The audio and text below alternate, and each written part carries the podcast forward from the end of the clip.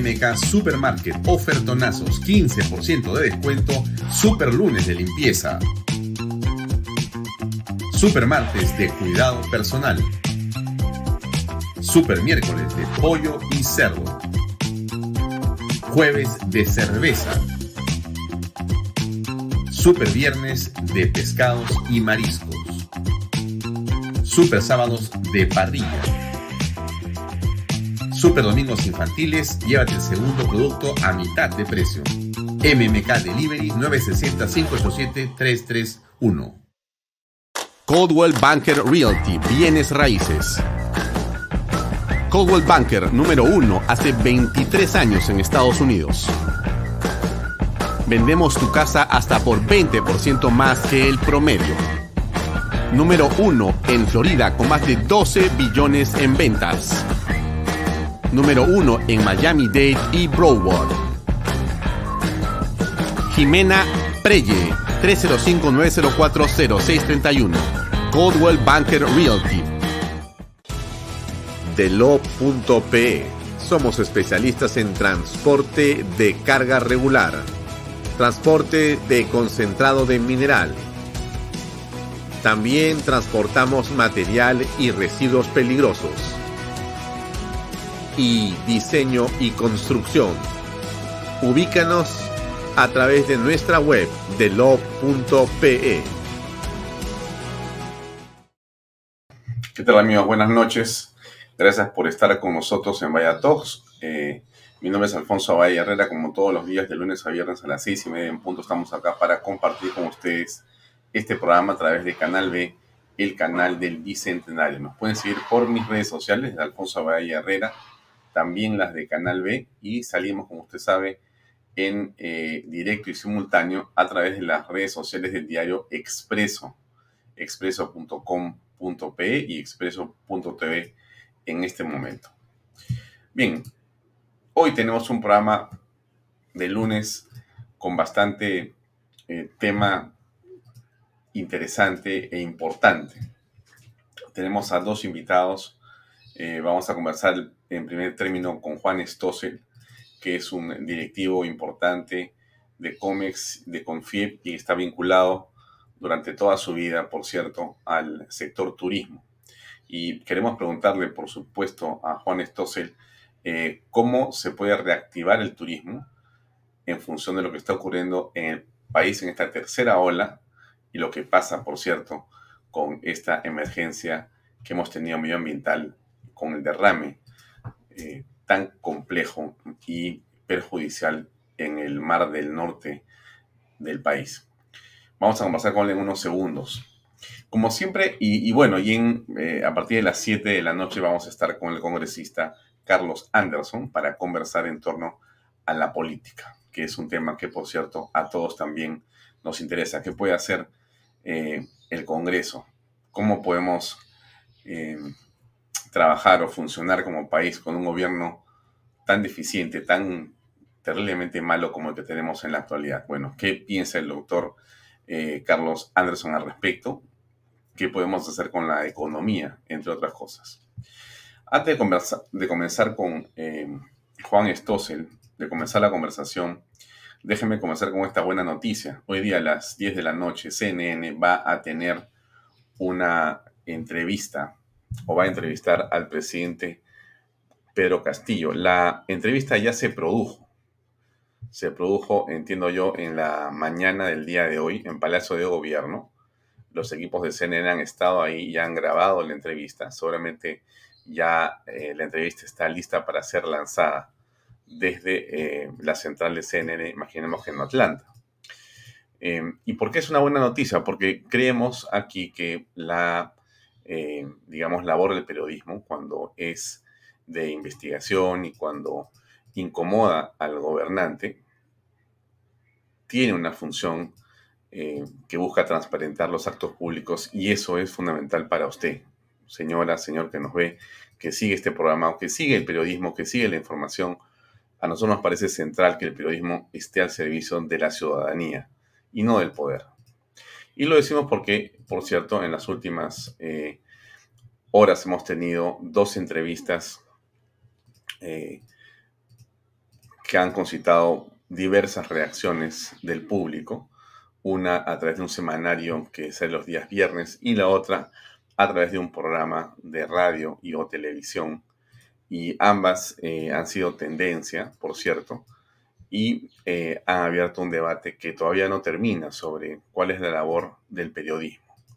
Nosotros mañana vamos a estar aquí con Hugo Guerra, que es periodista, para conversar en torno eh, a lo que es el rol del periodismo. Pero yo les decía que esto era, por cierto, una muy buena noticia, porque nos parece excelente que el día de hoy, eh, como lo estoy colocando ahí, a las 10 de la noche, vamos a ver qué le preguntó Fernando Rincón a Pedro Castillo. ¿Qué le preguntó? ¿Qué fue lo que le dijo? Ahí, está el post de CNN, donde dice claramente, desde Lima, soy eh, F. del Rincón, entrevista al presidente de Perú, Pedro Castillo, sobre el enfrentamiento que existe con el Congreso, la inestabilidad que esto genera y su nivel de popularidad. Hoy a las 10 pm, Miami. Ahí está el post, ya está puesto, ya está todo armado. Esperamos seguramente poder ver esta entrevista. Eh, ahí está el periodista Rincón y va a ser muy interesante poder escucharlo. ¿Por qué? porque el presidente se ha, este, curiosamente, el presidente se ha manifestado en torno a esta entrevista. Déjenme decirles esto, el presidente no habló de la entrevista del día viernes, no habló de la entrevista de ayer domingo, sino habló de la que tuvo hoy y no ha salido todavía, que tuvo en la mañana con CNN. ¿Qué dijo el presidente? A ver, escuche usted mismo para que... Son 20 segundos y comenzamos la conversación con eh, Juan Estosa. A ver, ¿qué dijo el presidente Pedro Castillo hoy que se fue a la zona de pescadores en la playa en Agua Dulce, en la Costa Verde, para conversar en torno a los efectos del derrame de petróleo, si es que han sido afectados en esta parte del litoral peruano. Bueno, ahí estuvo en la mañana el presidente de la República, pero se refirió, se refirió a la entrevista que tuvo más temprano con el periodista de CNN. ¿Qué fue lo que dijo Pedro Castillo? A ver, escuche usted. He tenido una entrevista y bueno, más que entrevista, me he quedado sorprendido de algunas preguntas que se me hacía que nada importante tiene para el país. Que Bruno Pacheco, que Zarratea, que todas las cosas, cuando estas cosas las tenemos muy claras. Acá no hemos venido a robarle un centavo al país, hemos venido a contribuir al desarrollo de este país. Y las cosas que son de investigación, ahí están. Vamos a abrir las puertas desde donde estén y en cualquier momento para que se hagan las investigaciones. Miren, todo lo que, todos los gobernantes que han dicho exactamente lo que el presidente Pedro Castillo ha señalado hoy en la mañana en la playa de pescadores, en un tono molesto por lo que le han preguntado en CNN, es lo que hemos escuchado nosotros de todos aquellos gobernantes que terminaron robando. Todos decían, no, hemos venido a robar y terminaban haciendo lo contrario y después, por la prensa, se descubría. Entonces yo creo que la labor de la prensa es eh, hacer las preguntas incómodas. Y en realidad de poco importa, con todo el respeto que nos merece el presidente de la República del Perú, poco importa que al presidente le parezcan buenas o malas, porque esa no es la labor del presidente. El presidente no tiene que opinar sobre las preguntas, tiene que responderlas, y bien, y completas siempre preguntas y repreguntas sobre los temas incómodos. Esa es la labor de cada quien. Y eso es lo mínimo que se puede pedir cuando se habla de eh, transparencia en un gobierno. Nadie tiene que molestarse, tienes que responder y punto. Bien, ahí terminamos con esto de em, esta coyuntura. Después, por cierto, vamos a, a regresar con algunos otros temas y después conversamos con Carlos Anderson. Pero ahora vamos a conversar con Juan Stossel, que ya se encuentra eh, con nosotros conectado. ¿Qué tal, Juan? ¿Cómo estás? Buenas tardes. Hola, buenas tardes, Alfonso. Un gusto estar en tu programa.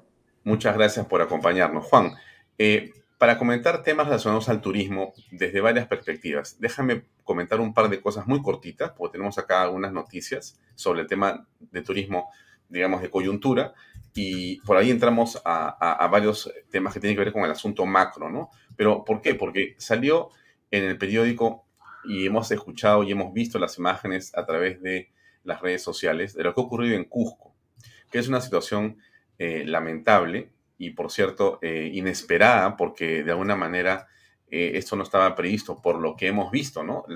Eh, el, el, huaico que se ha producido ha entrado, creo que por el centro de Aguascalientes y ha complicado las líneas de tren, hoteles y, creo que el, pueblo completo está consternado y muy, y muy eh, complicado. Con respecto de este tema, Juan, antes de ver los temas macros, ¿tienes alguna novedad que nos puedas contar? Tú estás en, Cusco de varias formas. Eh, o sea, tienes hoteles y estás conectado al turismo plenamente. ¿Qué noticias hay sobre lo que está pasando allá? A ver, eh, esto es algo que, sabíamos que iba a suceder, La, pena es que eh, algo casi idéntico sucedió algunos años atrás y este, no se ha hecho nada, o peor, se ha hecho bastante, se ha invertido muchísimo dinero que no ha servido para nada. Entonces, aquí otra vez entramos a que nadie sigue las reglas, ¿no? Acá hay un tema populista, nadie sigue las reglas, cada uno construye donde quiere, este, dice algo, por supuesto no se puede construir pues, en la ribera de un lecho de, río, de Huayco, este, se volvió a construir en el mismo sitio donde pasó el Huayco la vez pasada, donde murieron personas, donde se llevaron varias casas, ahora sucedió lo mismo, hoy día tenemos una fatalidad, este, pero además estas casas, ¿no? justamente en el borde del de, cauce, lo que ha hecho es que han desviado el Huayco hacia una de las avenidas principales de Aguascalientes, Machu Picchu Pueblo, como se le llama hoy día, ¿no? afectando este, ¿no? activos de, los pobladores, tiendas, hoteles, restaurantes, etcétera, etcétera. Eh, por suerte, no ha pasado a mayores, eh, lo que pasa es que nosotros venimos con muy malas noticias para el turismo, ¿no? O sea, esto es como que una, ya, la gota pues que está a punto de rebalsar el vaso, ¿no? Y ahora te voy a contar cuál es la gota que ya rebalsó el vaso. ¿Tiene, que ver con, ¿Tiene que ver con esto? Está muy relacionado. Porque hay, hay un efecto que el derrame ha tenido en el turismo también, ¿te parece? Bueno, eh, esto, eh, el derrame es terrible, terrible. Por supuesto, es más mala imagen, ¿no? Para el Perú, este, se nota claramente que hay una falta terrible, seguramente, de la empresa, una reacción inicial bastante eh, mala, por decirlo menos, pero sobre todo vemos a un Estado, ¿no? Donde tenemos un, Ministerio del Ambiente, donde el ministro se ha dedicado, pues, a, llenar su ministerio, pues, de, de gente amiga, gente con el tarjetazo, ni siquiera tenemos pues al presidente de la UEFA todavía contratado, por supuesto, eh, una catástrofe de esta magnitud, si nosotros no tenemos las cosas claras, los planes de contingencia, no sabemos cómo actuar, cómo comenzar las negociaciones, en este caso con la empresa Repsol, este, las cosas al final ¿no? este, se van a dilatar y van a, ser, van a tomar mucho más tiempo para mejorar la imagen sobre todo del país. Esta zona es una zona, no es la zona más importante del turismo, por supuesto, eh, para el Perú, pero por supuesto es una zona que donde tiene un turismo doméstico, este, playas conocidas, este, muy cerca al aeropuerto, en fin, muy mala, eh, muy mala propaganda para el país y justamente lo que necesitamos después de, siempre necesitamos buenas noticias, pero después de dos años de una pandemia terrible, en la peor crisis de la historia del turismo, ¿no? hoy día este, ¿no? este, tenemos esta otra mala noticia. Pero me voy a referir a lo que ha pasado hoy día, Alfonso. Hoy día, ¿no? en plena crisis de Machu Picchu Pueblo, porque todavía estamos en toda la crisis del Huayco, ¿no? donde las empresas de ferrocarril estaban haciendo una ayuda humanitaria. Hemos donado todos los que trabajamos en turismo desde Cusco para que lleguen eh, agua, comida, herramientas a Machu Picchu Pueblo, hoy día comenzó el paro agrario y lo primero que se hizo fue este, eh, cerrar con piedras la línea férrea. Por supuesto, el tren salió y tuvo que regresarse con todas las donaciones para la gente más necesitada del pueblo de Machu Picchu. ¿no? Una huelga más. Esta debe ser la huelga número 6 o 7 en pandemia, que cierran la línea férrea, en pandemia, ¿no? O sea, es, es, es difícil, yo creo que los que nos están escuchando no me van a creer que eso está sucediendo en el Cusco, afectando directamente al turismo receptivo, turismo doméstico y a las personas más necesitadas que viven del turismo. Estoy colocando la noticia, eh, Juan, del comercio del día de hoy. Eh, efectivamente es lo que está señalando, ¿no? Eh, manifestantes bloquean acceso a Machu Picchu y piden destitución del ministro de Desarrollo Agrario y Riego. Eso está pasando hoy. Sí. Lo que pasa es que cada vez que eh, los agricultores quieren hacer una huelga, y esto desgraciadamente comenzó con, comenzó no, pero se, se acentuó mucho justamente con la huelga que hizo este, nuestro presidente años atrás, ¿no? que estuvimos como cuatro meses sin turismo en Cusco por las huelgas, ¿no? está afectando tremendamente al sector. Lo primero que hacen es cerrar la línea férrea. Inmediatamente después, los accesos a los eh, lugares turísticos. Mm. Y cuando va empeorando, tratan de tomar el aeropuerto. ¿no? Entonces, esa es, ese es, este, ese es este, lo, cómo actúan en todas las huelgas. ¿no? La gran diferencia versus años anteriores es que en muchas huelgas pudimos contar con la policía, se hacía una, una zona protegida para los turistas y así los turistas podían entrar o salir ese, sin ser afectados, sin sentirse secuestrados. Eso ha cambiado totalmente. Hoy día eh, eh, la orden de la policía es no actuar, ¿no? Entonces, eh, cada uno puede cerrar las vías que quiera, el tiempo que eh, desee. Y nadie está eh, eh, obligado a limpiar las vías y menos este, hablar, siquiera hablar con los pobladores que pueden tener una justificación para hacer su huelga. Los han engañado con la segunda reforma agraria, obviamente, ¿no? Y por supuesto ahora están pensando que van a poder recibir una serie de cosas que seguramente no van a recibir, están pidiendo la cabeza del ministro, pero el gran afectado como siempre, en Cusco es el turismo. Eso ya se hizo eh, algo regular, este, y como digo, este, esto se acentuó muchísimo justamente con la huelga magisterial que, lideró nuestro presidente, que tuvimos cuatro meses, cuatro meses eh, línea eh, férrea cerrada, carreteras cerradas, y hicieron un intento importante de tomar el aeropuerto destruyendo los muros perimetrales y tirando bombas Molotov a los aviones que estaban aterrizando en ese momento.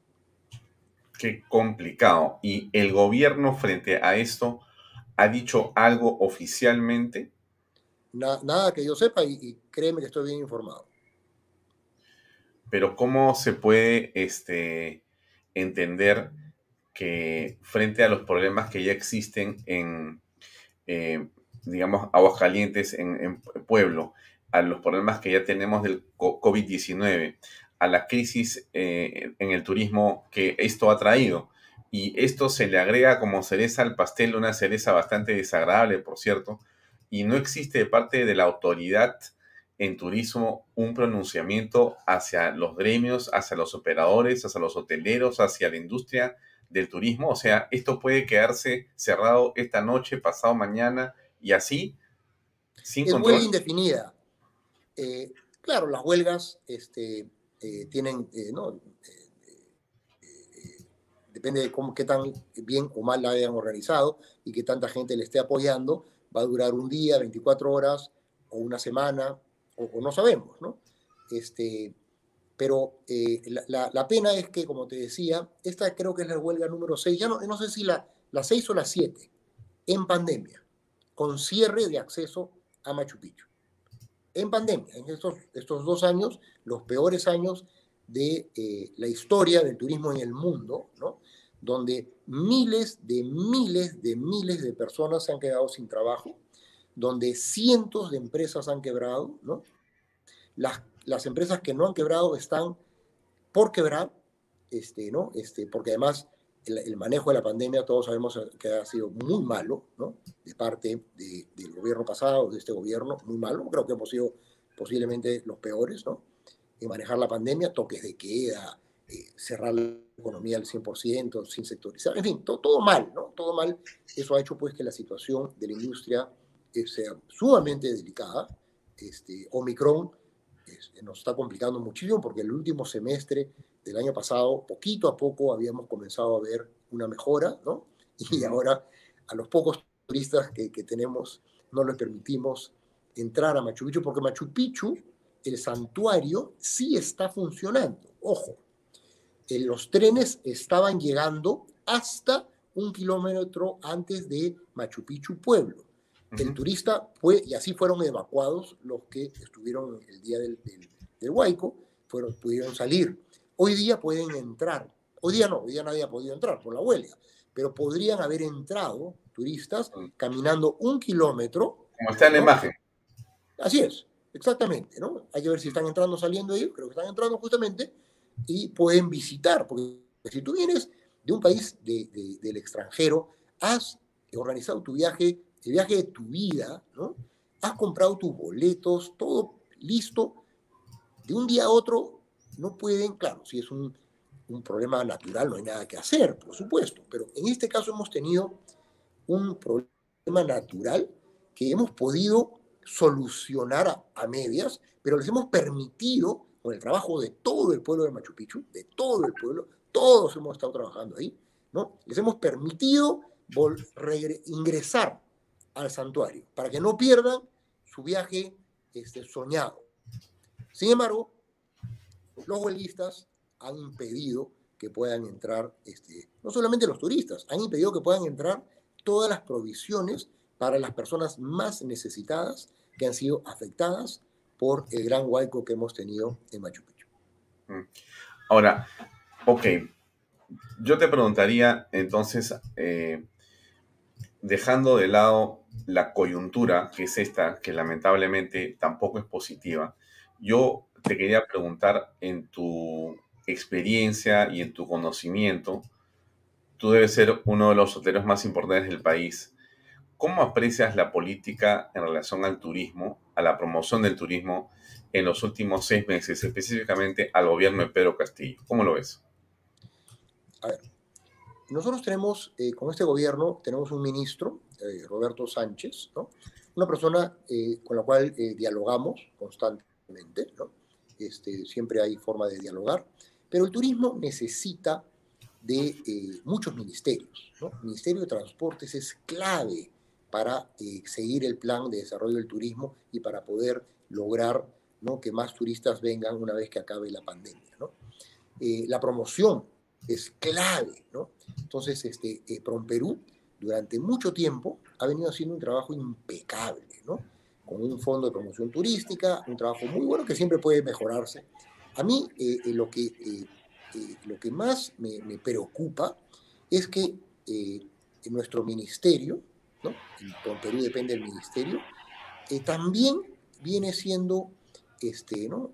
afectado con los cambios. Hoy día este gobierno lo que más está haciendo en los ministerios es poniendo gente poco calificada, ¿no?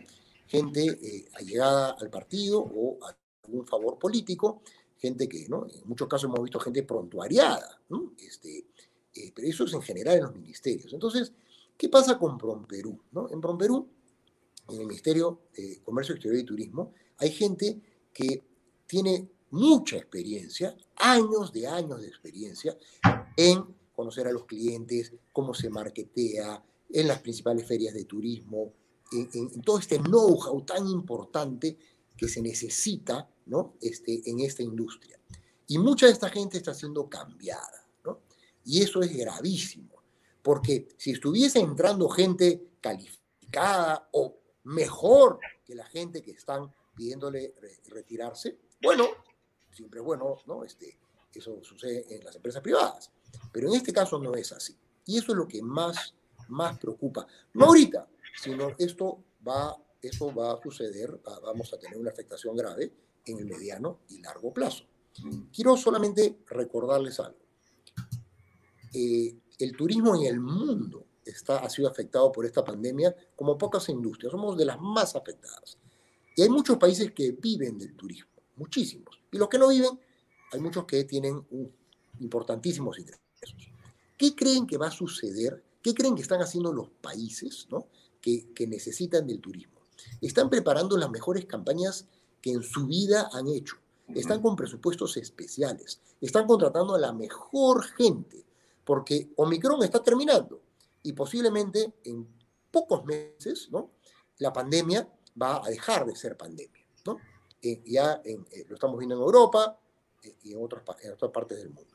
Y entonces, el turismo va a regresar y va a regresar con fuerza. ¿Y dónde va a regresar? Va a regresar justamente a los países que han hecho su, tarea, todos los que han hecho su tarea de promoción, de seguir informando sobre nuevos productos, los que han seguido desarrollando infraestructura, que para nosotros es clave, tenemos un problema de infraestructura espantosa, ¿no?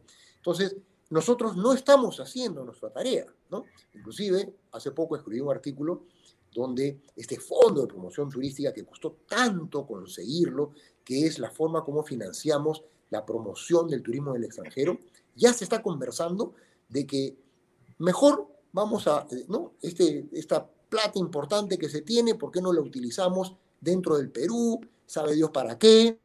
Y a mí me preocupa de sobremanera que... O sea, tú te refieres a que el fondo, tú te refieres a que el fondo de promoción turística, que es justamente un dinero que se ha logrado eh, ahorrar o colectar para poder promover la imagen del país, hacer campañas para que lleguen los turistas del extranjero y que tomen los productos y servicios en el Perú, ese fondo, que debe ser de varias decenas de millones de dólares, lo quieren destinar a otra cosa que no sea la promoción turística, ¿como a qué?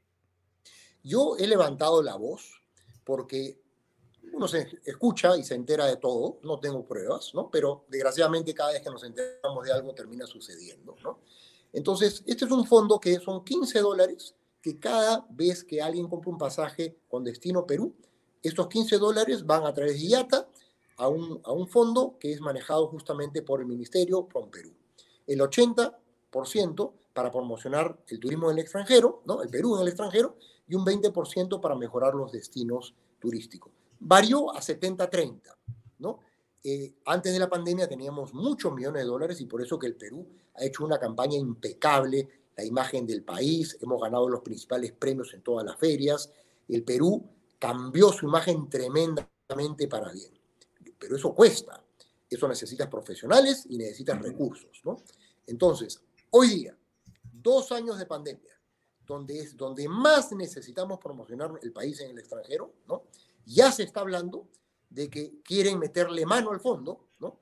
Para hacer quizás pequeñas obras, ¿no? En distintos lugares del país, ¿no? Este, usted ya sabemos cómo termina esto, pues, ¿no? La, ¿no? Este, la OJ o, ¿no? Este, el monumento a sabe Dios quién. Mira, bueno fuera que fuera solamente el monumento a, a, cualquier cosa, sino en corrupción. O sea, al final ven plata y se la van a llevar en cualquier bueno, el Cemento, el cemento termina en muchos casos siendo corrupción. Mientras más cemento hay en la obra, ¿no? ya sabemos cómo esto funciona. No, mm. no estoy seguro que eso va a suceder. Hice un artículo porque me comentaron de que se estaba conversando de este tema. ¿no? Y cuando varias personas te comentan que se está conversando de este tema este, desde adentro, este, ¿no? me preocupa seriamente de que se vaya a dar. Hay sospechas. Grandes. Mm. Bueno, ahora, al margen de que eh, puedan o no meterle mano o cambiar el destino o el fin de ese fondo de promoción que parece algo tan importante para el país, la pregunta es, ¿cómo va eh, el tema turístico y qué cosa es lo que el Omicron ha, digamos, traído como consecuencia o efecto? ¿Ha estado recuperándose o sigue realmente en una situación compleja ese sector? A ver, para que tengan una, una idea general. Eh, el año pasado logramos tener, estoy hablando de turismo receptivo, que es el extranjero que viene de vacaciones, logramos llegar a casi el 15% de lo que tuvimos pre-COVID. El 15% de pasajeros nos visitaron lo que tuvimos pre-COVID, ¿no? Este, algo de, no sé, 500 mil personas, ¿no? Este, versus 4 millones y pico de personas que tuvimos, ¿no? Este, pero ha ido creciendo mes a mes, de julio en adelante del año pasado, ha ido creciendo, creciendo, creciendo, creciendo, hasta que llegó el Omicron, ¿no? Y con el Omicron, el turismo receptivo, lo que hemos recibido de nuestros clientes es postergaciones. Por suerte no cancelaciones en su mayoría, sino principalmente postergaciones. ¿no? Todos saben que el Omicron tiene un pico muy alto ¿no? y después baja, y eso ya lo estamos viendo en países como Sudáfrica, Reino Unido, Alemania, etc. ¿no?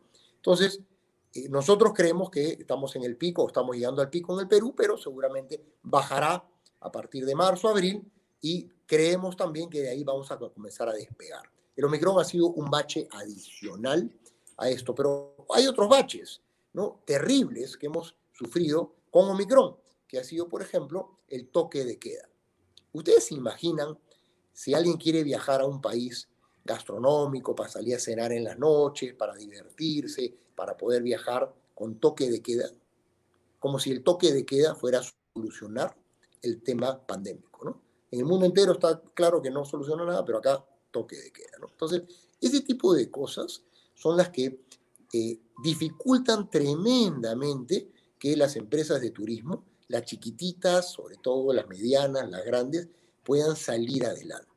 Entonces, aquí quien toma las decisiones, se dice que es el Consejo de Ministros, pero quien toma las decisiones es el ministro de Salud, seguramente, ¿no? Y él, claro, él se protege, pero el turismo este, necesita de muchos ministerios, ¿no? De cultura, de transportes, de salud, de, del interior, etc.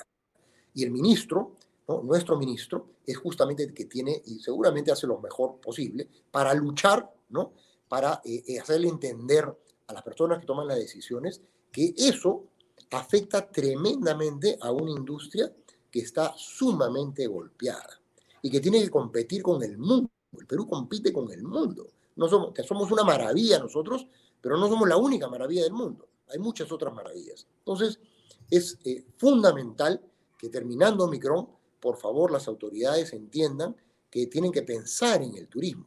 Tienen que, el ministro de Transportes y Comunicaciones tiene que pensar que si no terminamos alguna infraestructura básica, no vamos a poder lograr los números que podríamos lograr y hacer que el turismo saque adelante a este país, ¿no? Podríamos ser realmente una de las industrias que saque adelante a este país de una forma totalmente descentralizada, además, ¿no? Entonces, pero si no se ponen de acuerdo, si no hay una política de Estado, y les le voy a pedir a estos gobernantes y a los anteriores también, que dejen de hablar de turismo de la boca para afuera, que comiencen a hablar de turismo de la boca para adentro, porque no es cuestión de decir que el turismo, que es lindo el turismo, y no hacen nada hay que hacer cambios este, importantísimos para poder lograr que el Perú sea una potencia turística. Y podríamos serlo, sin ningún problema. Tenemos todo, menos infraestructura. Ahora, para ir terminando, eh, Juan, ¿cuál era eh, el tamaño de, digamos, la fuerza laboral que tenía el sector turismo pre-pandemia y cuánto se ha reducido a, esta, a este momento? Mira, hay, hay, cifras distintas, hay muchas cifras, entonces este, hay cifras que saca eh, la Cámara de Turismo, hay cifras que saca el Ministerio de, Comercio y de Turismo. Mira, lo que, lo que yo sí puedo decirte, eh, el turismo es quien más emplea, ¿no? Estamos hablando de millones de personas, ¿ya? Este, eh, podemos hablar de 2, 3, 4 millones de personas este, ¿no? este, directamente empleadas por todo lo que es el turismo. Y lo que sí puedo decir es que eh, no menos del 60 a 65% de esas personas hoy día están desempleadas mm. a nivel nacional. Desempleadas, ¿no? Y lo bueno del turismo es que, por supuesto, también tenemos informalidad, pero mucha de esa gente es, están en empresas, ¿no? Este, eh, serias, empresas de todo tamaño, ¿no? Este, eh, formales, que es lo que se necesita en este país, trabajo formal, ¿no? no trabajo informal. Entonces el turismo este, ¿no? este, ha sido, porque es una exigencia además en, muchos casos de los tour operadores, de que se formen empresas formales. ¿no? Y eso es lo que se ha perdido ahora. Hay muchísimas empresas este, que han cerrado este, o que se han reducido tremendamente y los puestos de trabajo perdidos. Y la ocupabilidad de los hoteles en la actualidad eh, y cómo es que el gobierno eh, ayudó con el tema de los eh, clientes que por justamente COVID tenían que estar hospedados en los hoteles y cómo la minería también ha contribuido a que existan tarifas y existan eh, por lo menos una eh, actividad de utilización de los servicios hoteleros. ¿Cómo ha funcionado esto y cómo está funcionando? Las ocupaciones a nivel nacional varían muchísimo, ¿no? Este, hay, hay regiones muy afectadas, ¿no? Y otras que, por ejemplo, tienen minería que están mucho menos afectadas. Entonces, primero comenzamos con los repatriados. Los repatriados este, eh, ayudaron muchísimo a la ocupación de los hoteles, principalmente de Lima. Este, es importante aclarar que eh, hoteles de, cinco estrellas, como nosotros, cuatro y cinco estrellas, eh, dábamos una tarifa de 30 dólares este, por alojamiento, desayuno, snack, almuerzo, snack y cena. 30 dólares por día. Porque después comenzaron a decir. Entonces, eso lo que nos permitió es este, mantener a un personal y mantener las empresas vivas, ¿no? Por supuesto, sin ganar un centavo. ¿no? Después, eh, por el COVID, las empresas mineras comenzaron a necesitar, a necesitar este, infraestructura para alojar a sus colaboradores, ¿no? Que estaban infectados o para que no estén infectados justamente. Y en muchas zonas mineras, este, y gracias a la minería, ¿no? La, eh, la, infraestructura hotelera en muchos, no todos los casos, pero en muchos casos eh, eh, eh, nos ayudó muchísimo a sobrevivir. ¿no? Este, también es súper, súper este, importante mencionar otra, algo que, hizo el, gobierno pasado, este, que se ha criticado muchísimo, pero si no se hubiese hecho, las miles de miles de empresas seguramente ya estuviesen cerradas, que fue el tema de reactiva. Por supuesto que se pudo hacer mejor, ¿no? Pero no era fácil seguramente hacerlo. Entonces, este, muchas empresas han podido seguir funcionando y seguir generando empleo, ¿no? Este, con, con reactiva. Pero eso no es suficiente porque la crisis ha seguido y ha seguido, ¿no? Entonces, ya no hay mucho más tiempo. Las que cerraron ya cerraron, este, pero hay muchas otras que están por cerrar si es que no comenzamos a ver una recuperación. Y lo que puede hacer el gobierno es lo que ya hemos conversado, es tomar decisiones pensando en el turismo, ¿no? Seguir con la infraestructura, ¿no? Este, ayudarnos con las huelgas, ¿no? Este, permitiendo que los turistas puedan seguir transitando. ¿no? Yo no estoy en contra de las huelgas, puede haber muchas huelgas, pero nadie, nadie puede este, ¿no? este, quitarle la posibilidad de tránsito a otras personas. Y eso es lo que sucede constantemente. ¿no? bueno. por seguir promocionando el Perú, etcétera, etcétera. Bueno, en resumen, lo que estás diciendo, Juan, es que el gobierno tiene que gobernar, tiene que mandar, tiene que organizar, tiene que disponer y tiene que hacer que el derecho eh, se cumpla, que la ley se cumpla. Eso es lo que estás diciendo, nada más. Nada más, que la ley se cumpla.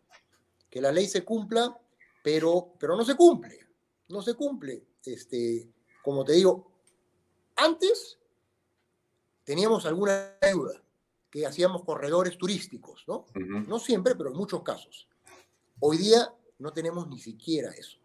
Y peor porque cuando eh, la persona que está eh, eh, en las calles bloqueando y también está destruyendo propiedad pública y privada, ¿no? En las huelgas, en ningún caso que conocemos, en ningún caso a nivel nacional, mm. ha sido sancionada. ¿no? Nadie es sancionado por bloquear y destruir propiedad. O sea, yo mañana, mañana, este, Juan, se me ocurre pararme con, digamos, un ganado y, eh, bloquear las líneas del tren que va a Machu Picchu y no va a pasarme nada.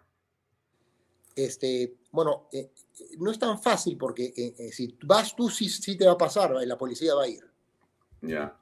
La policía va a ir. Si es un campesino indígena, quizá no no que sea campesino indígena, sino cuando hay una multitud de gente atrás. Se, asustan. Se asustan, ¿no? Ya. Bueno, esperemos que las cosas se resuelvan. Gracias por tu tiempo, eh, Juan Estócil, muy amable por tu información y esperamos que las cosas eh, por lo menos comiencen a tomar otro matiz. Ojalá por el bien del país y del turismo y las millones de personas que viven del turismo. Son realmente incontables. Es una industria sumamente poderosa, muy formal, que emplea mano de obra de una enorme calidad y que multiplica de una manera fantástica el empleo en todo el país. Ojalá que pronto podamos volver a tener los números de antaño, que éramos un país que estaba disparado en el turismo y que nos siga tan bien. Ojalá que pronto volvamos a eso. Así va a ser, así va a ser, con fe. Así es. Gracias, bueno, gracias, gracias por tu tiempo. Buenas noches. Hasta luego. Buenas noches. Bien, amigos, será Juan Stossel, nos dio un punto de vista sobre lo que pasa con, eh, o está ocurriendo con el turismo. Es una lástima, eh, en fin, lo que estamos viviendo en este momento también en ese sector y estamos seguros y esperamos que, como dice Juan al final, pronto podamos recuperar la velocidad y la formalidad y el empleo que se han perdido. Bien, eh, continuamos con el programa. tenemos ahora nuestro segundo invitado, que es el congresista Carlos Anderson. Eh, bueno, a ver, con Carlos Anderson queríamos conversar ese tiempo y hoy lunes hemos logrado concentrar la entrevista y nos parece muy importante escuchar su punto de vista en relación a varios temas. Él es congresista de la República y por lo tanto eh, nos va a poder ayudar a entender, a que usted comprenda qué está ocurriendo o qué puede ocurrir ¿Y por qué eh, digo esto? Porque en las últimas horas, por cierto, eh, el presidente Castillo ha decidido volver con el San Benito sobre el Congreso de la República. O sea, al presidente no le gustó eh, la ley que aprobó el Congreso y lo que hace es proteger justamente a esta institución para evitar que el referéndum se pueda aplicar de cualquier manera y de manera o que pase sobre el Congreso y entonces se pueda hacer una asamblea constituyente simplemente porque se le ocurre a un grupo de personas, lo cual genera una inestabilidad enorme para el país. Y eso fue lo que el Congreso eh, legisló. Algunos creen que legisló sobre la legislación que ya dice eso, o sea, que han puesto como un seguro sobre lo que ya existía, pero han creído los congresistas que era necesario poder dejarlo quien dice si sobreentendido y hemos hecho una ley que va sobre la misma. Pero en todo caso, eso es eh, en, el punto en que nos encontramos, ¿no? El presidente de la República, como todos los medios dicen el día de hoy, arremete contra el Congreso. Yo estoy colocando ahí eh, lo que el presidente escribió ayer. O sea, frente a lo que el Congreso decide el día viernes, el presidente el día domingo se levanta y dice, bueno, escribe una cantidad de cosas en su tweet que lo que hacen es básicamente generar un clima de inestabilidad. Déjenme leer algunas de las frases del presidente Pedro Castillo y después conversar con el eh, congresista Carlos Anderson. El presidente ha escrito al Congreso con el objetivo de atentar contra la voluntad popular. Miren ustedes, ¿ah? el Congreso tiene como objetivo, o sea, se han reunido los congresistas y han dicho, vamos a atentar contra la voluntad popular. Escribe Castillo, aprobó una ley que mutila el derecho al referéndum y que reclama una asamblea constituyente. Como gobierno recurriremos al Tribunal Constitucional en vista de que esta ley es antidemocrática e inconstitucional. Cosas, todas esas en el párrafo absolutamente falsas, falsas, falsas. El presidente, lamentablemente, una vez más miente. No permitiremos que se vulnere la participación política de los peruanos. En ningún momento se vulnera. Bueno, bueno, sigamos, menospreciando condicionando y sometiendo su voluntad a merced del parecer único del Congreso. El país necesita ser refundado ante una evidente crisis, dándole el único poder a la ciudadanía. Este atentado contra la población que ha exigido por años el cambio de una constitución concebida en una dictadura, ¿no es cierto? Quitar esa, esa, constitución olvida que el poder del Estado emana del pueblo y se debe a su representatividad. Recae en los ciudadanos el derecho de apostar por su propio bienestar. Es evidente que el presidente de la República escribe, y lo digo con el respeto que yo siempre tengo por las personas, está escribiendo cualquier cosa a este hombre. Que alguien le explique, por favor, en una pizarra qué cosa es lo que el Congreso hace y por qué el Congreso es el espacio de representación. O sea, tú votas y salen congresistas. Y así como el presidente dice que no se puede discutir la elección que lo puso a él en la presidencia de la República, por lo tanto tampoco se podría entonces discutir la elección de los congresistas. Por lo tanto, son poderes constituidos por la voluntad popular, ambos, aunque no nos guste, aunque no nos guste, ambos son poderes absolutamente legítimos. Y esos poderes, en función de su propia, eh, digamos, autonomía, hacen leyes. Y el presidente dice que eso que hace el Congreso es inconstitucional, es ilegal y que atenta contra la voluntad de representación del pueblo peruano. Una realmente posición que es, por decirlo menos, eh, muy extraña. Paso simplemente a ponerles algo que vamos a comentar con el señor Carlos Anderson para comenzar. Yo les conté que la buena noticia es que este, Fernando Rincón va a entrevistar el día de hoy a las 10 de la noche a Pedro Castillo. Y el presidente está molesto, está molestísimo en realidad. Ustedes lo han visto ahí en un pedacito que he puesto yo, pero ese es un cachito. Yo tengo el otro video que es un poquito más largo, o sea, en vez de durar 20 segundos, dura como un minuto. Lo voy a poner para que vean ustedes cómo comienza el presidente a molestarse porque ha habido un periodista que le ha preguntado lo que él cree que no tiene que preguntarle. Y ya el hombre está pues tomando una actitud que no voy a juzgar, solamente la señalo, una actitud que no es la esperada en todo caso. Y de eso vamos a comenzar a conversar con él congresista Carlos Anderson. A ver, ¿qué cosa es lo que le ha pasado al presidente que se ha molestado tanto? Vamos a saberlo a las 10 de la noche, ¿eh? porque a las 10 sale Rincón y le va a preguntar las cosas que no quería, que no querían preguntarle ninguno de los dos periodistas que le preguntó cosas después de seis meses de gobierno, el día viernes y el día domingo. Ni Zarratea, ni Pacheco, ni nada. Pero eso le preguntó Rincón y se molestó. Y acá está Castillo hoy contando que hay alguien que le ha preguntado cosas que no tienen ninguna importancia para el pueblo peruano. A ver, escuchemos por favor. Chico, que zarratea, que todas las cosas, cuando estas cosas las tenemos muy claras. Acá no hemos venido a robarle un centavo al país, hemos venido a contribuir al desarrollo de este país. Y las cosas que son de investigación, ahí están. Vamos a abrir las puertas desde donde estén y en cualquier momento para que se hagan las investigaciones. Se hablaba y se preguntaba, y decía, usted va a dar el mar peruano, el mar para Bolivia. Y le pregunto a los compañeros, ¿quién soy yo? Si hoy estoy en este espacio como presidente, en el marco de las fronteras, que hay que desarrollar las fronteras, hay que desarrollar el atender a las poblaciones, pero todo tiene que hacerse con el pueblo, nada sin, nada sin el pueblo. Todo tiene que hacerse con participación abierta. Al pueblo no se le puede amordazar. Por nuestra parte no habrá ninguna ley, ninguna norma que amordace a nuestro pueblo, menos a los trabajadores. Por eso creemos importante de acá también hacer un llamado a nuestro Congreso de la República, que está en su mesa hace tiempo, para ver también de qué manera podemos contribuir a tanto el Poder Ejecutivo como el Legislativo con estas leyes Hoy venimos a un proceso electoral en octubre. ¿Ustedes quieren ver otra vez a gobernadores corruptos? ¿A alcaldes corruptos? ¿Regidores corruptos? ¿Congresistas corruptos? ¿Gobiernos corruptos? Ahí está la norma en el Congreso presentada por el Ejecutivo que le debe haber para que en estas próximas elecciones ya no participen las personas que tienen que están involucradas en actos de corrupción y deben aprobarse.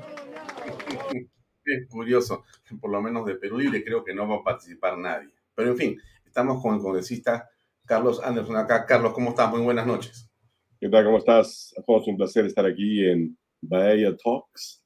Este, antes que nada, quiero corregir una cosa, ¿eh? porque la, la foto que has tenido ahí en, este, anunciando la entrevista es de hace 12 años y la verdad es que mi cabello no está tan negro como, como aparezco ahí. Pero bueno, muchas gracias porque este, me he sentido rejuvenecido.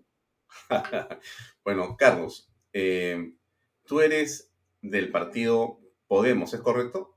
No, no, no. Yo no soy de ningún partido.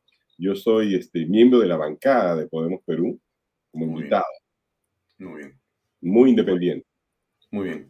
Eh, comenzaría por preguntarte de los últimos acontecimientos que tienen que ver con eh, la tan esperada aparición del presidente frente a la prensa. No hemos tenido del presidente opiniones o entrevistas durante meses, o en realidad en los primeros seis meses de gobierno, hasta que decidió eh, primero invitar a un grupo de periodistas eh, para decirles que iba a empezar a dar entrevistas y después concedió dos, el día viernes una y el día de ayer otra. ¿Te ha parecido que de esta manera se cumple con, digamos, el deseo de la opinión pública de poder conocer eh, con transparencia los temas que son de dominio público y que se necesitan esclarecer? ¿Es suficiente lo que hemos visto entre el viernes y el día de ayer domingo? Para, para, comenzar, parece realmente este, extraño que estemos aquí eh, conversando acerca de la decisión del presidente de abrirse a un juego y como que eso fuera noticia, ¿no? Cuando en realidad la parte de la obligación del presidente de la República como primer servidor de la nación es darle cuenta a los ciudadanos de sus acciones, ¿no? Este, de sus objetivos, etcétera. Pero no, el presidente, como lo escribí yo en una columna que yo tengo ahí en el diario Gestión, debajo del sombrero cree que tiene una corona, ¿no? Él definitivamente siente que este, él está más allá de tener que dar explicaciones, ¿no? Y por eso, bueno, porque tú dices, decidió este, darle entrevista. No decidió porque a él se le ocurrió, ¿ah? Lo mm. decidió simplemente porque estaba acorralado por una opinión pública que le ha venido exigiendo todos los días, díganos, señor presidente, qué es lo que usted piensa, por qué hace lo que hace, cómo así usted ha tenido esas visitas impropias en, en Zarratea, en Breña, ¿no? Este, cómo así tiene un secretario este, de la presidencia que es evidentemente corrupto, por más que lo quieran este, disfrazar, ¿no? O sea, usted está rodeado de, de pericotes y no se da cuenta, etcétera, ¿no? Entonces, este, eh, no fue mutuo propio, lo que quiero decir, se vio forzado por las circunstancias, pero incluso allí, nuevamente su espíritu, total y absolutamente contrario a la transparencia, porque cualquiera dice, bueno, aquí estoy, señor Baella, señor quien quiera, ¿no? Que venga y me, haga las preguntas, pero no, él ha escogido este, a dedo a quién darle este, cabida, ¿no? Y evidentemente hemos visto sinceramente el ocaso periodístico, creo yo, del señor Hildebrand en una entrevista realmente lamentable, ¿no? Este, el, el, el, el, digo, el gran maestro de la repregunta, se comió todas las repreguntas, y luego hemos visto, pues, un, la verdad es que un, un ejercicio vergonzoso de, de, periodismo, ¿no? Con el señor Lucar, este, ayer, este, algo que sencillamente yo llamaba, pues, un publi, una publi entrevista, ¿no? Porque eso no era ni entrevista, ni, ni nada por el estilo. Entonces, claro, así, así fácil, pues, tratar de, más o menos manipular los mensajes, etcétera. Yo también me muero de ganas de ver ese programa de la 10 porque si lo ha hincado este, un poquito al presidente es porque le ha hecho las preguntas que creo que cualquier otro periodista se lo hubiera hecho. Yo he sido periodista, yo trabajé para la BBC de Londres, para el grupo de Carlos, así que se hace preguntas y, y, sinceramente si algo me ha desesperado ha sido justamente ver esas oportunidades perdidas. ¿no? Ahora bien, eh, tú también eres economista.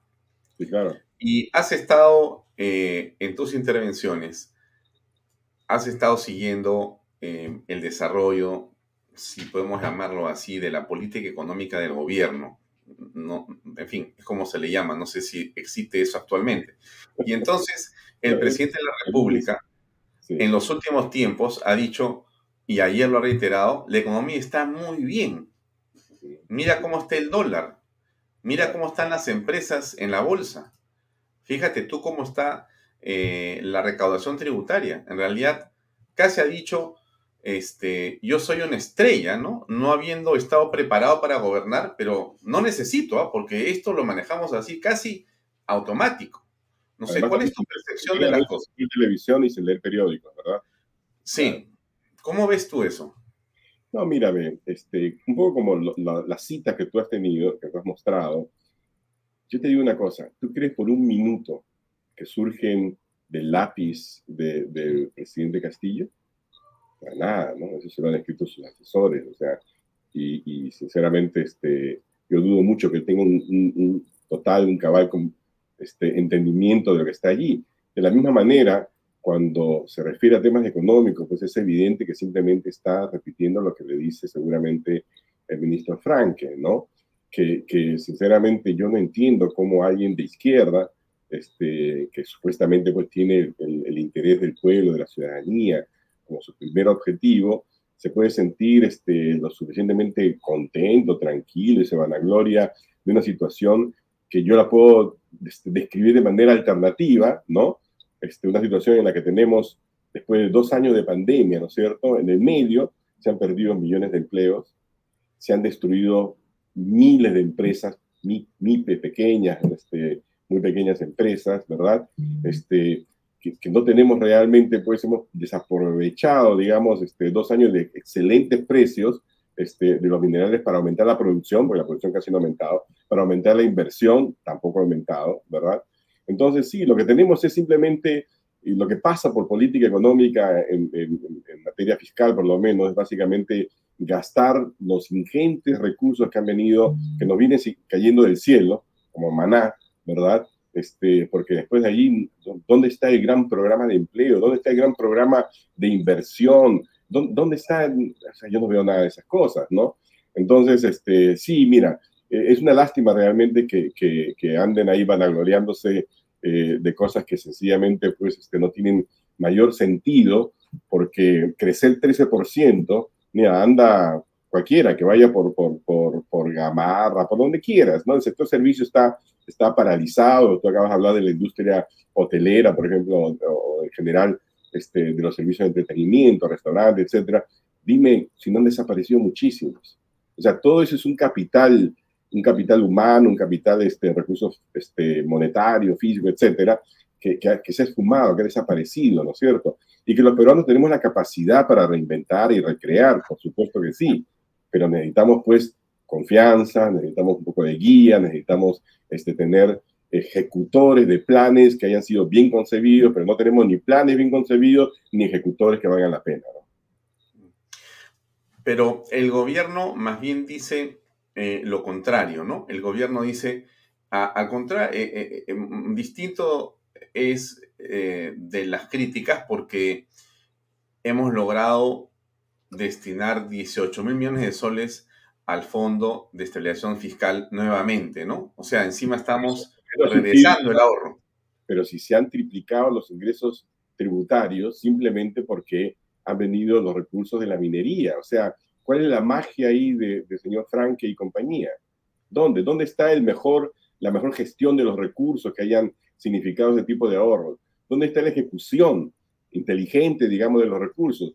Salud, que es el sector pues, clave, ha ejecutado solamente el 49% de su presupuesto. ¿Entiendes? Así que... Ya, pero, pero allá hay un punto, este, eh, Carlos. Eh, es, es, correcto que tenemos una serie de condiciones que son especiales en este momento. Hay precios muy altos, hay minas que están entrando en operación que van a aumentar aún la exportación y este enorme, digamos, sistema eh, está produciendo esto, la maquinaria está moviéndose y se están generando en realmente, realmente recaudaciones muy importantes. Uh -huh. eh, cualquier gobierno sentado hubiera recibido ese dinero, pero este gobierno fin, finalmente eh, todo lo, lo, malo que uno pueda creer o no que es, también lo está haciendo. Entonces, eh, no importa pues si ha sido por suerte o por no, el hecho es que tiene la caja y tiene la billetera enorme. ¿Cómo la use? Ese es el tema en discusión, porque si la va a usar para reelegirse, o mejor dicho, para planear una elección en octubre y que todos sus candidatos ganen, estamos complicados. Si, se, si la va a planear para llenar el Estado de gente del partido, estamos, estamos complicados. O sea, claro, los, los ¿cómo ves eso? No, nuevamente, los recursos, caramba, tendrían que haber sido pues para decir, a ver, tenemos este, podemos hacer telesalud en el Perú hoy en día, de verdad, podemos hacer teleeducación si, si nuevamente sucede algo con con, con, este, con las Pero no se está haciendo nada de eso. Exactamente lo que te digo. Pues entonces, con esos recursos deberíamos poder tener, pues, crear la infraestructura digital más importante de América Latina, porque tenemos los recursos. Absolutamente. Además, se ha, se ha, nos hemos endeudado este, inútilmente, ¿no? Este, 6 mil, no sé cuántos miles de millones de dólares este, el año pasado, ¿no? Este, ¿Dónde está eso? ¿Dónde está? Hemos, hemos regalado, regalado ¿no? Este, bonos que no han tenido mayor, este, eh, mayor uso, ¿no? O sea, en lugar de crear programas temporales de empleo, porque la gente, digo, la gente más pobre no quiere este bono, quiere desempleo. Además, también ya sabemos cómo es en el Perú. Este, no tenemos sistemas estadísticos ni de, ni de seguimiento pues, lo suficientemente finos que nos permiten evitar lo que sucede en el, en el Perú, que haya gente, este, no sé, en San Borja que recibe, recibe bonos que, que, que no merece, ¿verdad? Y que, y que la ayuda no llegue pues, a, a, los cerros de Lima, por ejemplo, o que se hagan grandes anuncios como 90 millones para las ollas, las ollas comunes de Lima y hasta ahora ni un sol, y las ollas comunes siguen viviendo pues de lo poco que las, las, las, pocas, las propias personas alrededor pueden generar, ¿no? Entonces, sí, es, es, es, eso es lo que a mí más me, me, me duele, ¿no? Porque este es un país con muchas posibilidades, con mucha riqueza, pero a la vez también con muchas carencias, ¿no? Y hay cosas que también están ahí de evidentes, que uno las repite, las repite y, salen, y caen en, en, no sé, en un, en un, hueco negro. Yo, por ejemplo, me he cansado, y lo vuelvo a decir, que me he cansado de decir, señores, la Contraloría ha identificado cerca de mil proyectos de inversión que están en camino medio a C, 60, 50, 80, 90%. Entre ellos hay 16 hospitales que han significado una inversión de mil millones de dólares. No, no, no 10, ¿ah? no 100, mil millones de dólares, ¿ya? Que con un poco de inteligencia, con un poco de, de buena fe, ¿no? Se pueden armar diferentes, yo le puedo dar 50 ideas para, para ver cómo podemos sacar esos activos, ¿no? Que están atrapados ahora en litigios, ¿no? Y ponerlos a trabajar.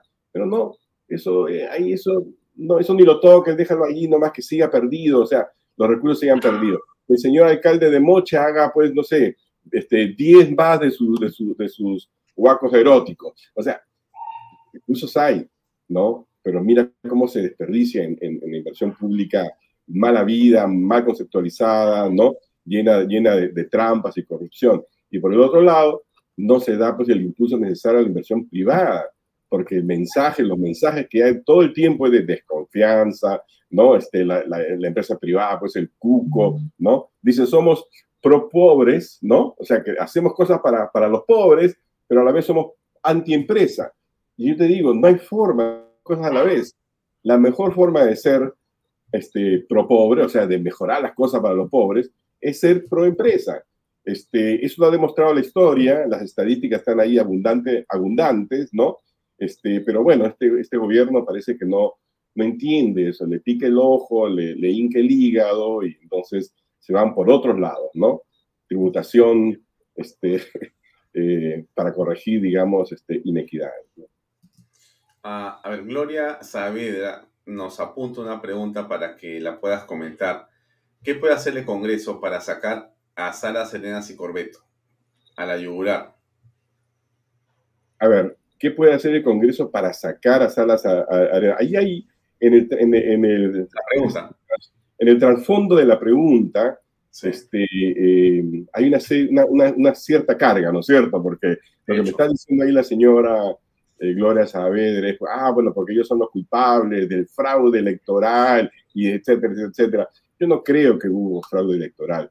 Yo creo que, que, que la derecha, el centro, el Perú perdió, ¿no? Este, y perdió por, por desunión, por desidia, por un montón de razones, ¿no?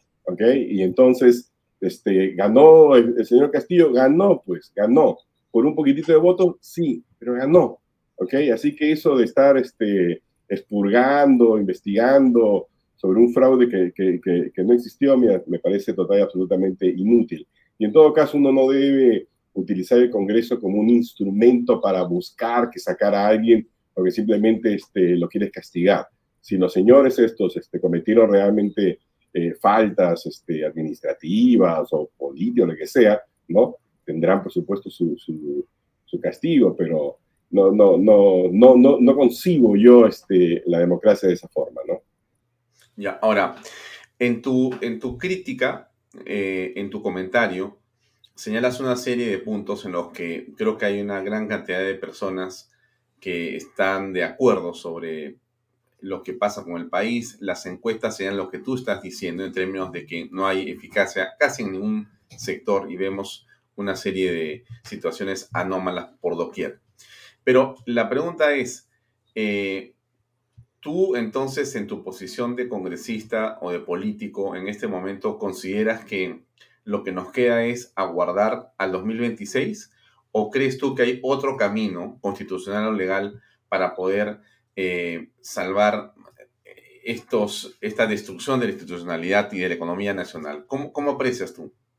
A ver, mira, yo no creo en la vacancia como un instrumento este, de lucha política. ¿ok? Yo respeto la vacancia como un instrumento constitucional de excepción para un caso clarísimo en el cual pues este, se tenga que dar, ¿no? Eh, tengo la sospecha de que un gobierno tan opaco, un gobierno tan cercano a prácticas informales que, que, lindan con la corrupción, en cualquier momento nos va a dar razones lo suficientemente sólidas, ¿no? Para que se active un mecanismo como, la vacancia.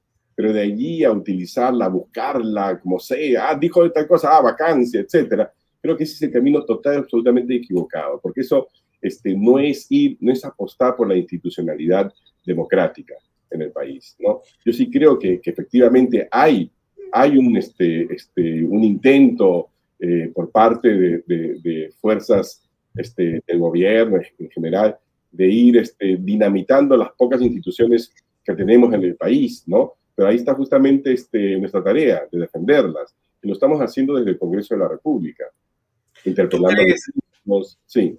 ¿Tú crees, Carlos, que eh, señalar que el gobierno de Pedro Castillo es eh, marxista, leninista, comunista, ¿es cierto o no?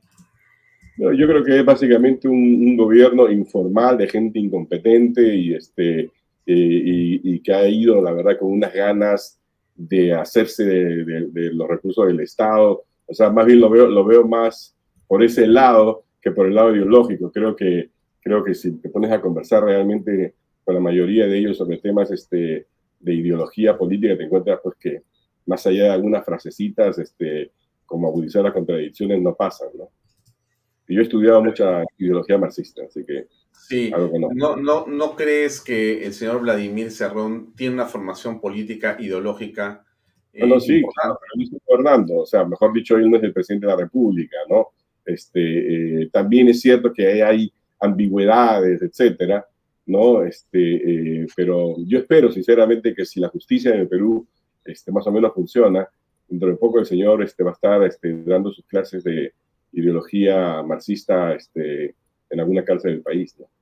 Claro, pero cuando el presidente, no importa si se lo han escrito o no, pone ese tweet y cuando eh, regresa a la primera plana el tema de la Asamblea Constituyente, ahora impulsada por él, eh, ¿tú qué aprecias que simplemente un deseo de cambiar la constitución porque no le gusta?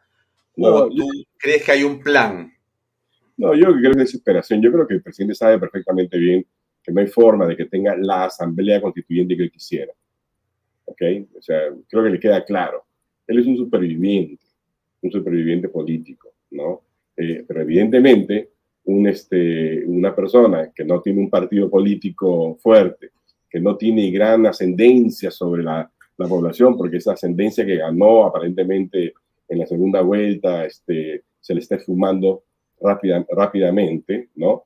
Tiene que apelar pues a, ese tipo, digamos, de, imágenes que de alguna forma le generan cierto tipo de, adhesión de un grupo, ¿no? Muy, muy reducido de la, población, pero que es un, es un grupo, digamos, un núcleo duro, ¿no? Que, que, busca, no sabe ni por qué, pero busca un cambio de, un cambio de la constitución, ¿no? Así que no, yo, yo sinceramente no creo que él crea que puede hacer algo este, en materia de Asamblea Constituyente. Sí creo que es necesario que, que, la sociedad ¿no? este, eh, discuta cambios importantes en la, en la, en la Constitución, ¿no? porque evidentemente la, en materia política, por ejemplo, es evidente de que hay muchas cosas contradictorias. Tenemos un, un sistema político pues, que es, una, es un menjunje entre parlamentarismo y presidencialismo, ¿no? Este, eh, y, algunos rasgos de, de, monarquía constitucional, o sea, una cosa bien, bien extraña, ¿no? Que hay que resolver. Y igualmente, pues, este, hay que, hay que buscar que no haya una, que haya una economía mucho más competitiva que la que tenemos hoy en día, ¿no? Lástima que esa ley este, anti, antitrust, anti, anti este, monopolios, haya surgido tan tarde. A mí me hubiera gustado verla 50 años atrás y seguramente no tendríamos hoy en día una economía tan este, oligopolizada este, como la que tenemos este, eh, hoy en día. Necesitamos realmente más capitalismo, pero capitalismo moderno, competitivo. Ya, pero a ver, según lo que tú me dices, ¿tú no crees que el presidente sea un marxista-leninista y en todo caso eh, su deseo de hacer un cambio constitucional a través de una asamblea constituyente eh, no va a prosperar, no va a lograrlo. De, ninguna, de ninguna manera, no hay forma. Ahora, tú, pero tú me estás diciendo que el presidente y su equipo leen las leyes, son abogados, o sea que ellos son eh, meticulosos con la norma y que están para cumplirle, por lo tanto, si la norma dice esto, nunca la van a cumplir. La impresión que me da a mí es que a ellos no les interesa la norma, no les interesa lo que dice la Constitución, lo que quieren es hacer una asamblea para quedarse 100 años. Y eso lo hacen de muchas maneras, rompiendo, destruyendo, creando un caos. Política, a la mala bueno, pues habrá que responderle políticamente, ¿no? Pero uno ah, me, gusta eso. ¿Tú, vas a responder políticamente si se da esa condición? Pero por supuesto, o sea, la, política es algo dinámico. Sí, sí, sí, por supuesto, claro. Pero uno no puede, uno no puede actuar pues a partir de sus miedos, ¿no? Este, eh, tiene que ir, también ese sería justamente el, gran error, y eso es lo que hemos visto, ¿no? Este, demasiada acción a partir del, del, del miedo, ¿no? Y eso ha llevado pues, a todo tipo, por ejemplo, a, una, a un pedido de vacancia, pues, este, este, eh, equivocada, ¿no? Este, porque no había pues, los, suficientes, los elementos suficientes, mal planteados y todo lo demás, ¿no? Así que, nada, yo creo que tenemos que actuar con inteligencia, ¿no? Ya. Ahora, la señora Dina Boluarte ha dicho hace unas horas eh, comentando y apoyando ese tweet del presidente de la República, que ellos van a hacer una cuestión de confianza inclusive. O sea que esto va más allá. Y si hay que cerrar el Congreso, pues habrá que cerrar el Congreso. Bueno, porque plantea su, cuestión de confianza. Pues, Ahí la encontramos. Ah, muy bien. O sea, tú vas a enfrentarte a esa posición, vas a, digamos, ser un obstáculo constitucional o representativo para enfrentarte a esa situación, pero ¿lo puede hacer el presidente de la República así? ¿Tú crees que él va hasta ese, hasta ese extremo? Mira, yo sinceramente no, no creo que el presidente crea absolutamente nada. O sea, yo creo sinceramente que él es un tipo este, sin, sin, sin mayor nivel de convicción de nada. Este, es un, un, superviviente político, es lo que estoy viendo yo. Porque yo más bien lo que aprecio es eh, mucha preocupación. Em, el señor Francisco Tudela estuvo acá con nosotros el día lunes de la semana pasada, a esta hora, y nos decía varias cosas que hacían sentido, ¿no? Una de las cuales era lo que no pueden pensar los congresistas, lo que no pueden pensar los empresarios ni los ciudadanos es que con el marxismo-leninismo se puede negociar, se puede, no es un partido político como puede ser el APRA o Acción Popular, ¿no? Decía él, sino ellos tienen una, una, un objetivo, ¿no? Que es capturar el poder para quedarse con el poder, como lo han hecho en otros países, claramente, ante justamente la este, indiferencia o la anuencia o la inocencia de algunas personas, empresarios, políticos, congresistas, eh, Venezuela, Nicaragua, este, Cuba, etcétera, ¿no es cierto? Eh, ¿Cómo aprecias esa, esa, esa, esa posición o ese, o ese pensamiento? ¿O tú no ves que la cosa es tan, tan, tan ideologizada? ¿Perdón? ¿No ves que la cosa es tan ideologizada? Para nada, para nada. Mira, las ideologías murieron hace mucho tiempo. Hace mucho tiempo. Porque yo creo que, que, quienes siguen todavía pensando en esos términos están atrapados, este, congelados en el, en el tiempo, ¿no? Este, y nada, mira, la, visión del señor Tudela la respeto, no la comparto, ¿no? Este, creo que está... Y entonces, si, si han quedado congeladas en el pasado, ¿qué es, lo, qué, es lo, ¿qué es lo moderno, qué es lo actual? Lo moderno hoy en día es la sinvergüencería, este, el, el, el, volver, este, el mirar al, al Estado como un botín, ¿no? La medianía, digamos, de gente sin mayor trayectoria en absolutamente nada, este, eh, que simplemente ve, como digo, al Estado y dice, uy, aquí hay sueldo de no sé cuánto, posible corrupción de aquí, de allá, etc. Es lo que estamos viendo. Es un poco casi como el, el APRA del 85.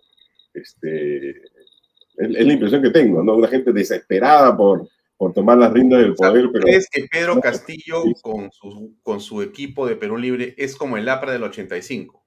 Sí, yo los veo así en general. Este, el Perú libre del 85 es el APRA, el, APRA mala del 85. Mm. Pero el APRA mala del 85 a la que te refieres tú, eh, había ganado un, eh, una elección, tenía congresistas y no pensaba cerrar el Congreso. No, y este también tiene, también tiene congresista, también ha ganado una elección, ¿no? Este, eh, y bueno, sí, puede pensar todo lo que tú quieras, ¿no? Este, pero, pero el, para bailar el tango se necesitan dos, ¿verdad? Le hemos hecho difícil. Este, creo que, el Congreso de la República ha sabido responder, ¿no? Este, eh, a, la, a, la, presión, no hemos, no hemos pisado ningún palito, ¿verdad? Este, y, y han caído en ese camino, ¿no? El señor Bellido con toda su, su prepotencia y su discurso en castellano y en quechua, qué sé yo, diciendo exactamente lo mismo, y ahí está. Hoy en día tú tienes este, a la señora Vázquez, que también este, eh, tiene una, visión, pues, claro, un poquito más, más calmada, etcétera, pero la misma idea de que el, sector privado no hay que confiar, que la minería hay que, hay que ponerla a dormir y cosas por el estilo. No, son, son realmente este, eh, ideas del pasado, ¿no? visión de futuro. Claro, son ideas del pasado, pero que tienen una expresión en el presente políticamente, porque ellos están en el poder y ellos están en este momento eh, copando todo el Estado, eh, no con una visión antigua, con una visión bastante contemporánea, porque así lo hacen eh, los partidos totalitarios, es decir, utilizan el aparato estatal para meter a sus simpatizantes. Yo de eso, ¿ok? Yo no. Entonces lo podemos, lo podemos ver de diferentes formas y vamos a llegar a la misma conclusión, a la misma pared. Yo, yo no lo veo así. Yo lo que creo sinceramente que son este, gente este, que tiene intereses económicos mediocres, ¿no? Y que está buscando el, el, el, el puestecito, el, este, eh, la platita por aquí, la platita por allá, el beneficio por aquí, el beneficio por allá. No veo esa gran confabulación, este, esa gran mente comunista, este, avasalladora, que va, nos va a comer a todos, ¿no? Creo que hay un poquito de paranoia ahí, sinceramente. Ya, y cuando, y cuando eh, nombran prefectos y subprefectos eh, a partidarios que están vinculados al Movadef o tienen un pasado bastante cercano a estos eh, partidos políticos o estos movimientos relacionados con la subversión, ¿tú crees que ahí también hay paranoia? Mira, nuevamente, este, primero, estos gobernadores, prefectos, prefectos, este, no estoy minimizándolos, ¿ah? ¿ok? Para, para comenzar, pero tampoco creo que vale la pena agrandarlos y convertirlos pues en, en el monstruo, el cuco, van a subvertir este, todas las fuerzas del Estado, etcétera, ¿no? Este, no, mira, nuevamente eso, es que gente conocen ellos, esa es la gente que conocen, pues. O sea, este, históricamente en el Perú, desde, desde los 90 por lo menos, ¿no? esos puestos de prefecto, etcétera, han sido para este, darle, darle trabajitos a, gente que ayudaron en la campaña, ¿no? Así ha funcionado, -huh. bien eso. Así que este, eh, yo no veo mucha cosa diferente en ese sentido, ¿no? No, no, no veo que tengan, pues, este, una capacidad de acción este, más allá de, de, de la que le da eso, esos puestos que no tienen mayor autoridad ni mayor, ni mayor poder, ¿no? Ya. Ahora, eh, te preguntaría, ¿cómo ves el proceso electoral que ya está en marcha y que debería producir alcaldes y gobernadores regionales en octubre del próximo, de este año, perdón? ¿Cómo, cómo, cómo lo aprecias? Eh, eh, me has dicho que tú no eres del partido, no estás inscrito en el partido, Podemos, pero ¿vas a vincularte a la campaña de alguna manera? Bueno, no, yo voy a seguir haciendo mi trabajo de congresista de la República, ¿no? Este, eh, creo que eso es lo que me corresponde, para eso me eligió a mí eh, el pueblo. Creo en, en, en, general que a Perú Libre le va a ir muy mal en, esta, en estas elecciones, porque en muy poco tiempo han demostrado pues su incapacidad, ¿no? Este, han demostrado este, el, el resentimiento y una serie de, de antivalores que yo creo que la ciudadanía ahora ya un poquito más de calma vas a ver castigado, ¿no? Este, y, y, nada, así que espero sinceramente que tengamos eh, unas elecciones tranquilas, ¿no? Este, no sé si ejemplares, pero espero que sean que sean bien conducidas, por lo menos este, los ojos, digamos, del, cuarto poder, que son los medios, y también de los, otros poderes del Estado van a estar allí para asegurar de que sean unas elecciones limpias, ¿no? Eh, la, idea según la cual eh, el gobierno utiliza parte del Estado y entonces eh, el Ministerio de Economía con los bonos que se entregan o con em, la asignación de recursos para obras en diferentes lugares de la República. Eh, ¿No crees que eso eh, puede eh, más bien ayudar a la votación del partido de gobierno en, octubre? ¿No crees que más bien, como muchas personas señalan, puede producirse, digamos, un triunfo de las posiciones pro-gobiernistas en las diversas circunscripciones nacionales? Para nada, sinceramente no. Mira, este, al final, en una casilla la votación es secreta, como tú sabes, ¿no? Y yo creo que pensar en esos términos de que porque le dan a alguien un bono va a votar necesariamente es ofender a los ciudadanos. O sea, la, Ofenderlo. no, ofenderlos, claro. La gente no, no, no, no, no vota porque, porque, porque me dieron un bono, ¿me entiendes? O sea, sinceramente yo creo que tenemos que movernos un poquito, alejarnos de este tipo de, de posiciones que son realmente este, clasistas. Este, no es así. La gente, la gente más pobre, más bien a veces tiene, tiene, tiene convicciones muchísimo más fuertes que muchísimas otras gentes en otros sectores socioeconómicos del país, ¿no? Y sabe distinguir, creo yo, este, lo que significa la lucha diaria, ¿no? Por, por sobrevivir, por progresar en un país como el nuestro, y no está pues teniendo solamente la mano para que le den den un bono. Yo he escuchado y, recorro los, por lo menos los cerros de Lima, me encontré con muchísima gente que más bien está súper descontenta con este gobierno y que les importa un pepino realmente los, los, los bonos que se dan este, y más bien se sienten este, ofendidos por eso. Mm.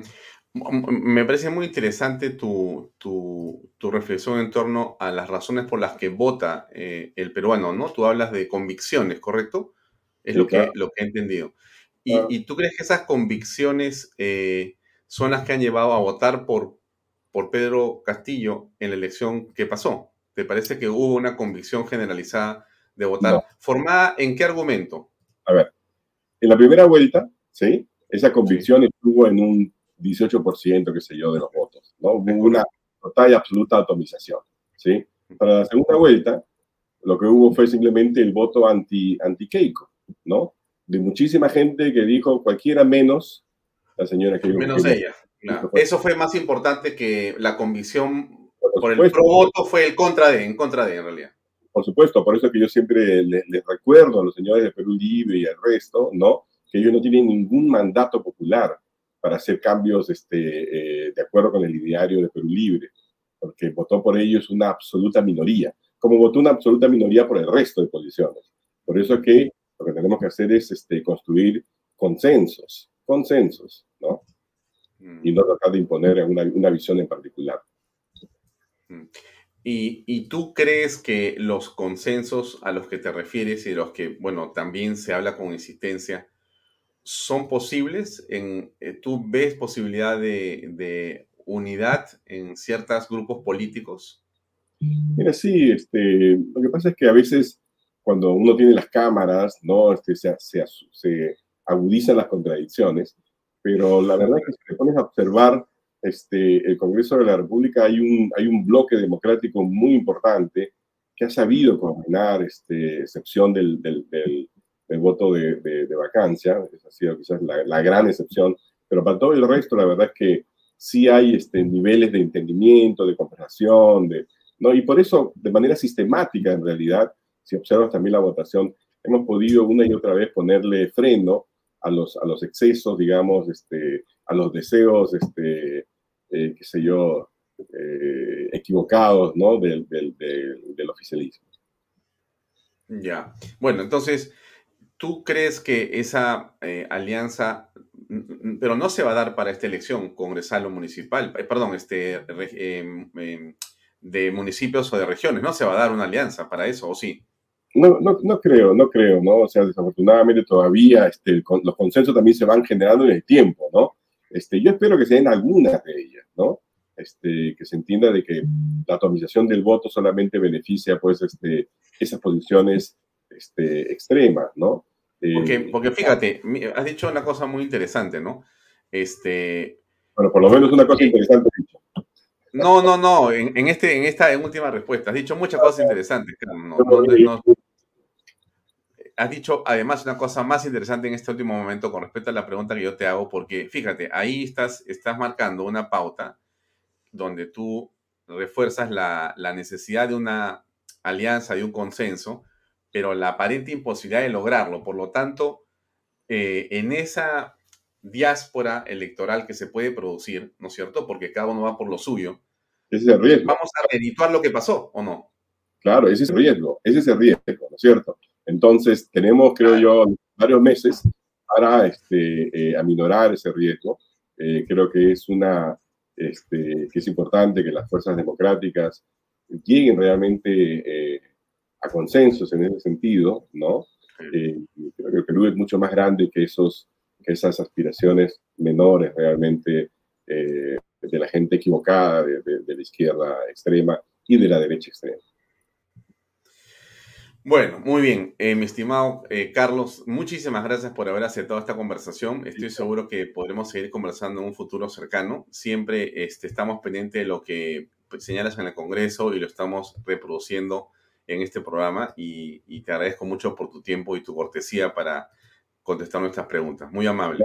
Muchísimas gracias y gracias sobre todo por la inteligencia de las preguntas, ¿no? Este, no, creo, no creo que el presidente Castillo alguna vez haya tenido preguntas tan acuciosas. Así que... no, para nada. Gracias, Carlos. Muy buenas noches, muy amable. Gracias. Bien, amigos, el congresista Carlos Anderson, que nos acompañó esta noche. Ustedes han escuchado sus puntos de vista. Eh, a nosotros nos parece siempre eh, sustancioso escuchar lo que piensan los diversos personajes o personalidades de la política peruana. No es para estar de acuerdo o en desacuerdo. Ese es otro tema. Es para escucharlos y para que usted también los escuche aquí en Bahía Talks. Eh, nosotros no nos despedimos todavía sin antes poner nuestra publicidad, la que nos ayuda y nos permite seguir avanzando en este desafío de hacer televisión en el mundo de las redes sociales. Estoy buscando a ver dónde me han dejado. Acá está todo el material. Listo. Ahí tienen. Invierte en terrenos en Paracas con Los Portales, ubicado a solo 25 minutos del aeropuerto de Pisco y ahora a muy poco tiempo de Lima por la nueva autopista. Por eso los terrenos aquí se revalorizan rápidamente. Aproveche, escriba, ahí está la web, losportales.com.p y no pierda esa estupenda oportunidad de poder tener una propiedad que se va a revalorizar en el acto. Y PBM Plus, PBM Plus, proteínas, vitaminas, minerales y ahora también con HMB. Recuerde, ahí está los sabores de vainilla y chocolate. No olvide que el ejercicio favorece a su sistema inmune y que la alimentación es su mejor defensa. Recuerde que puede comprar PBM en boticas y farmacias a nivel nacional y entra a la web pbmplus.pe. Llegamos al final del programa. Ha sido para mí un programa muy, pero muy interesante. Espero que para usted también haya sido eh, un contenido valioso. Le agradezco mucho por su tiempo. Viene a continuación un programa que yo le recomiendo que no se pierda va a estar esta noche eh, Augusto Cáceres con un par de arquitectos. Creo que el programa es eh, muy, pero muy interesante. Si a usted le gusta la arquitectura, le gusta la, digamos, eh, vialidad, le gusta la estructuración de las ciudades, le gusta la crítica urbanística, bueno, va a estar Gary León Prado, Alatseme, que es arquitecto, y Cristina Dreyfus, La Lima que debemos construir. Quién sabe si el título debe ser La Lima que debemos reconstruir. Pero en todo caso, eso viene con Augusto Cáceres en un momento más en Poder Popular. Eh, yo me despido hasta mañana, eh, no sin antes eh, comentarle, decirle y que mañana está con nosotros el periodista Hugo Guerra.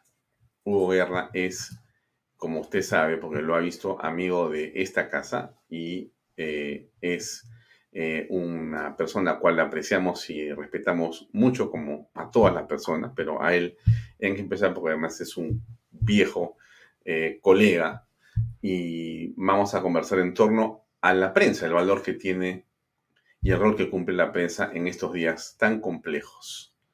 Mañana nos vemos a las seis y media de la tarde aquí en Vaya Talks. Gracias por acompañarnos y hasta mañana.